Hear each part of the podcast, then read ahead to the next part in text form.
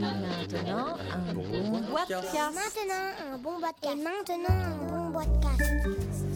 Et bonjour à tous et tous, nous sommes en compagnie de quelqu'un bah, qui nous accueille dans son auberge en espérant que ce soit un petit peu moins bah, sanglant. Euh, Sébastien Dujardin, que, qu'est-ce que tu vas nous proposer dans ton prochain jeu Bonjour Sébastien Dujardin. Non, du sang, il y aura beaucoup de sang, hein, Tibi. Je fais de quel accueil. Euh, donc, donc euh, Sébastien Dujardin, pour rappel, donc tu es le créateur de la maison d'édition Pearl Games, euh, avec qui on a vu bah, trois, on a vu euh, Tourner, on a vu Deus dernièrement, et tu as dans l'actualité presque directe l'auberge sanglante, et on va même parler d'un autre jeu qui va arriver. L'auberge sanglante, c'est moins direct, ce sera pour SN. Oui. Voilà, donc oui, c'est bientôt finalement. Les gens nous écoutent, euh, on sait pas en fait. Voilà. Donc euh, avant l'auberge sanglante, je vais traduire un jeu, un gros jeu allemand pour faire plaisir euh, à ceux qui ont préféré Troyes et Bruxelles dans ma collection. Donc des jeux de cette euh, lignée-là, qui sera la Granja, qui a été édité par Spielworks, C'est un, un- un chouette éditeur allemand qui, ils ont déjà fait 4-5 jeux, mais des bons gros jeux, on va dire. Et leur politique, c'est de faire des jeux à 1000 exemplaires. Euh, très cher. Euh, à SN, euh, la Granja a vraiment bien marché. Ils ont vendu tout même avant SN avec un Kickstarter et tout. Du coup, pas mal d'éditeurs ont voulu le faire à plus grande échelle et ils nous ont donné le feu vert. Donc voilà. Et la, la Granja, ça veut dire quoi? La Granja, c'est une ferme sur l'île de Majorque. Voilà. Et on va développer sa ferme. On va, on va faire produire ses moutons. Ça va, ça va rassurer les fans d'Agricola. En fait, oui, oui. Mais euh, c'est un jeu qui se, qui s'articule autour de la gloire de Rome pour la gestion des cartes et un peu Agricola pour le thème, euh, voilà. Et ils, sont, et- ils le disent clairement dans les règles, hein, qui se sont inspirés de ça. Sauf que euh, contrairement à la gloire de Rome où euh, on voit sans- plein, c'est un vrai jeu de cartes, on voit plein de cartes passer. La Grande Jeanne, c'est un jeu de développement lent. On voit très peu de cartes, mais chaque carte a quatre utilités et c'est un vrai casse-tête de savoir ce qu'on fait. Non, je suis que c'est un chouette jeu. C'est c'est le côté euh, casse-tête, etc. qui t'a plu là-dedans? Ah, c'est le côté. euh, moi, j'aime toujours la, la brillance mécanique, enfin ce qui est beau mécaniquement. Et euh, voilà, après, ça entraîne. euh, dans ce cas-ci, ça entraîne euh, des, des choix qui sont brise, brise, pas brise neurone, mais brise cœur. Allez, voilà, on sait, on sait jamais trop. Voilà. Ouais, ça m'a beaucoup plu. Ok, et donc ça c'est un jeu qui, donc tu disais, ça va sortir avant Essen. Ça, ça sort début mai. Il est temps de, il est temps de publier. et, euh, et donc on est à combien de joueurs et une durée? C'est un jeu de 1 à 4, il y a une variante solo, ça dure de 2 à 3 heures. Et donc ça veut dire que si ça sort en, en mai, dès que la production est déjà lancée et que Ah oui, en fait, c'est toujours compliqué les trades. Je dis début mai, mais moi j'ai validé mes fichiers. Je dis pas que les autres font, font mal leur boulot, mais ils ont peut-être beaucoup plus de choses à faire. Je sais pas où ils en sont. J'espère que ce sera le cas, mais c'est toujours pareil des trades. On maîtrise pas le calendrier aussi bien que quand on, c'est nous qui gérons les, tous les fichiers de toutes les langues. Donc là, j'espère que ce sera début mai. Ouais. et la Granja c'est un jeu de Euh, j'ai oublié son nom de famille, COD. On parle souvent par, euh, par, par mail, euh, mais COD, c'est un, un Autrichien et un Allemand. C'était leur premier jeu. Ils en ont un deuxième qui arrive bientôt, mais voilà, je, leur nom de famille, désolé pour eux, je ne m'en souviens plus. c'est leur premier jeu. C'est leur premier jeu, ouais. ouais, ouais. Ceci explique, explique peut-être cela. Euh, donc ça c'est mais à court terme. Et puis euh, on a effectivement l'auberge sanglante, un jeu où euh, comme ça sans connaître le jeu, euh, certains diront on on n'attendait pas Pearl Game sur ce coup-là. Euh, par rapport au thème, c'est clair. Euh, les mauvaises langues des rocs, c'est mon premier jeu thématique, mais je les laisse parler, ils ont raison s'ils veulent, euh, ça me dérange pas. Je travaille toujours sur le thème, mais à la façon un peu allemande, c'est vrai, dans la mesure où on, on fait de son mieux pour qu'ils- que les gens disent pas qu'ils soient plaqués. Mais voilà. Euh, Donc là c'est l'inverse, c'est vraiment l'inverse? Là, c'est vraiment un jeu qui m'a plu parce que le thème est là et euh, le thème est rigolo, euh, ce qu'on veut. Mais en plus, il est un vrai jeu stratégique. J'ai envie de dire que c'est un jeu d'ambiance stratégique. Quoi. Voilà. C'est un jeu rigolo qui s'appelle quand même l'auberge sanglante. Donc tu peux nous expliquer pourquoi c'est rigolo? Ah bah c'est rigolo, non? Non, en fait, ce qui se passe, c'est qu'on est tenancier de l'auberge. C'est basé sur l'auberge rouge. Nous, on n'a rien inventé. On n'est pas pervers. hein. C'est c'est une histoire vraie. hein. Donc, euh, ils ont fait un film, euh, j'ai envie de dire très connu en France, euh, avec Fernandel en 18. oh, C'était dans les années 50 le film. hein. Et c'est une histoire vraie des tenanciers d'une auberge euh, en Ardèche qui ont été accusés du meurtre de leurs clients pour, pour vider leur poche, pour s'enrichir. Et on a retrouvé un seul cadavre et ils ont été accusés de 50 morts. Donc c'est en fait la vindicte populaire qui les a qui les a menés à la peine de mort, quoi, plus que la justice, parce que la justice a fait beaucoup, beaucoup d'erreurs. Bon, c'est vieux, hein, c'est en 1830. Maintenant, on ne fait plus d'erreurs de justice. Non, il n'y a plus du tout d'erreurs de justice. Non, non, bien sûr que non. Ça se saurait. en tout cas, à cette échelle-là, c'est quand même violent. Parce qu'au jour d'aujourd'hui, on est à peu près sûr qu'ils étaient, euh, qu'ils étaient innocents. Enfin, ça, ça c'est pour le contexte euh, historique. Nous, on va juste tuer les gens, on va pas être innocents, sinon on perd. Bon, maintenant, vous pouvez, hein, si vous voulez. Mais, Parce que le but du jeu des joueurs, c'est d'être meurtrier. Le but, c'est d'être le plus riche. Alors vous pouvez. Ça n'a rien à voir. Ça n'a rien à voir. C'est pas la même chose. C'est pas la même chose. Vous pouvez essayer d'être riche en tuer les gens, mais ça marche moins bien. Euh, en tuant les gens, vous allez être plus riche en général. Voilà. donc j'ai vu le jeu. euh, tu dis qu'il y avait 50 meurtres, donc il y a un paquet de 50 cartes ou quelque chose comme ça. Et il y a un petit plateau au milieu qui représente l'auberge vue du ciel. Ouais, on a l'auberge vue du ciel. Euh, on est une famille, on tient tous l'auberge, mais on s'entend pas des masses. Donc on a en fait chacun sa chambre. Et un concept de base de ce jeu-là, c'est que les clients morts ne payent pas leur addition.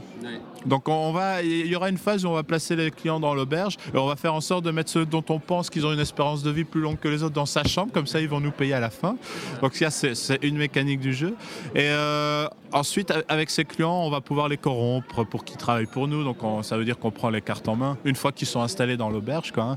On va pouvoir les tuer. Une fois qu'ils sont morts on va pouvoir les enterrer. C'est là qu'on gagne de l'argent. Et euh, c'était quoi la question? Euh, Comment fonctionne le jeu d'une manière générale Oui donc voilà ça c'est on va dire thématiquement. Il y a une mécanique de base que je vais tenter d'expliquer à la radio, ce qui c'est toujours plus compliqué. Mais le cœur du jeu qui m'a beaucoup plu aussi, j'ai beaucoup aimé le thème et surtout le fait que ce soit aussi mécaniquement et thématiquement très intéressant, c'est que quand on fait des actions, on a besoin de, de, l'aide de ses comparses. Les comparses, c'est les, les cartes qu'on a en main.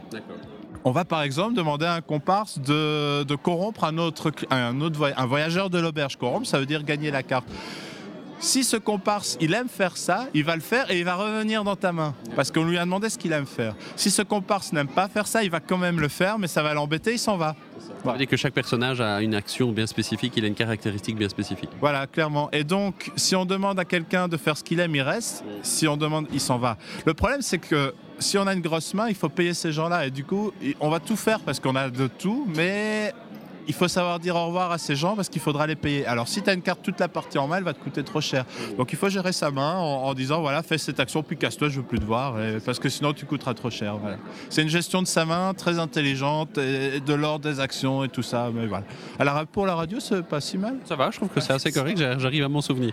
Euh, L'auteur du jeu de l'auberge sanglante Ah, je connais son nom. Hey Nicolas Robert, qui est un Français qui vit en Thaïlande. Ah oui. L'illustrateur, c'est Weberson Santiago, qui est un, un, Brésilien qui vit au Brésil.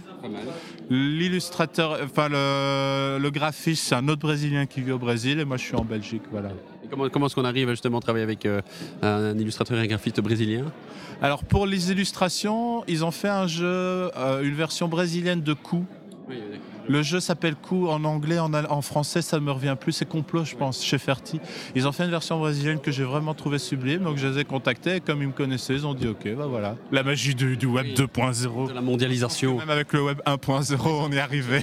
Avec un fax, ça marche aussi. hein. ouais, ouais, un fax c'est quand même compliqué. Parce que ouais, non, ça c'est plus compliqué.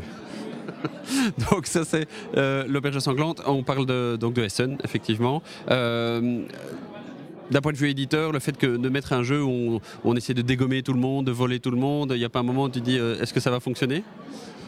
Euh, J'aurais peut-être dû. bah, il y a des gens autour de la table qui jouent. Donc. Non, mais c'est clairement un projet atypique, un peu, un peu underground. Mais bon, moi, j'estime que 3 est aussi un jeu un peu underground. Donc voilà, pour moi, ça reste cohérent.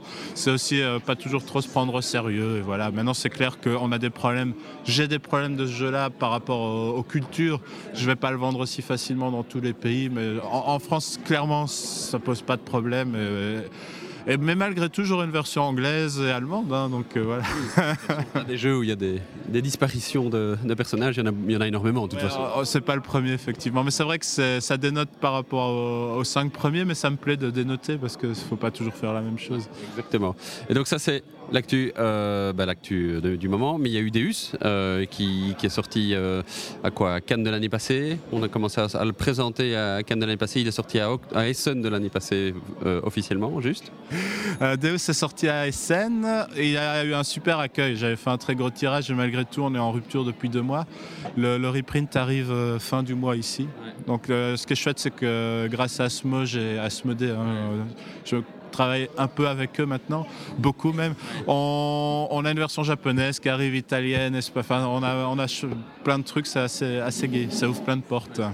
Le fait de travailler avec Asmodée comme ça, euh, ça te permet aussi d'avoir un marché beaucoup plus, beaucoup plus large, puisqu'en fait ta situation professionnelle a un peu changé au niveau de, Pearl Games, c'est que tu es vraiment lié à Asmodée maintenant Exactement, c'est un studio Asmodée, Pearl Games. Je travaille pour, euh, pour A- Pearl Games, qui, existe toujours, hein, qui est une entité, mais qui appartient à Asmodée. Et ça me permet effectivement de, de plus devoir faire un travail que je n'ai jamais fait.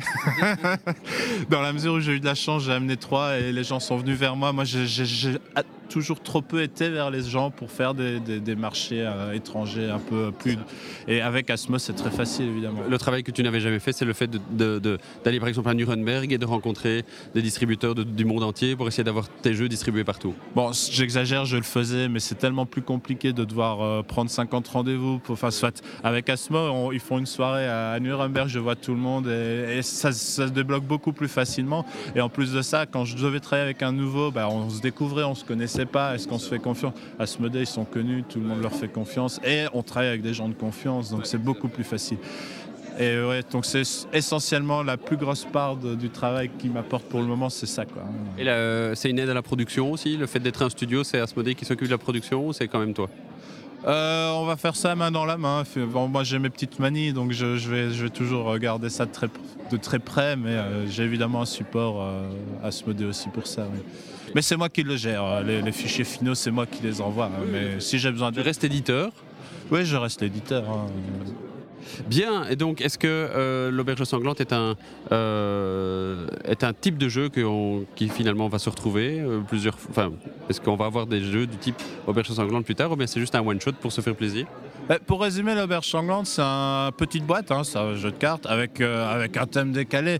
Ce que je ferais peut-être, c'est une gamme de petites boîtes comme ça, si l'accueil est bon. On m'a présenté des jeux qui, me, qui me plaisaient beaucoup de, de ce type-là, mais j'ai toujours besoin de cette méca, de cette méca euh, ludique, originale. Moi, c'est ça qui me, fait, qui me plaît. Donc, j'ai essayé d'expliquer en vitesse le cœur de la méca qui est vraiment original. Moi, j'ai besoin de ça, mais euh, à partir de là, je peux faire beaucoup, beaucoup de choses. Euh, c'est vrai que sur les cinq premiers, c'est un peu grosse boîte, un peu gros jeu. Quoique, il y a quand même des ou ces tournées qui sont plus light que les autres. hein, mais moi, je me ferme pas tant que j'ai cette mécanique qui me, qui me fait triper, qui me donne envie de bosser un an sur le jeu. Quoi. Merci Sébastien, on se retrouve euh, ben, à Essen certainement pour, voir, euh, pour parler justement de, du lancement de euh, l'auberge sanglante et d'ici là, euh, fais attention quand tu t'endors dans ton lit, on sait jamais. Oui, je ferai beaucoup attention à ma, ma- ma- madame qui est juste à côté. Vous avez aimé ce boîtecast Alors appuyez sur la touche Trop cool. Vous n'avez pas aimé ce boîtecast Alors continuez. Sur boîtecast.net, vous en trouverez d'autres. Vous verrez, à l'usure, vous y arriverez. Bye.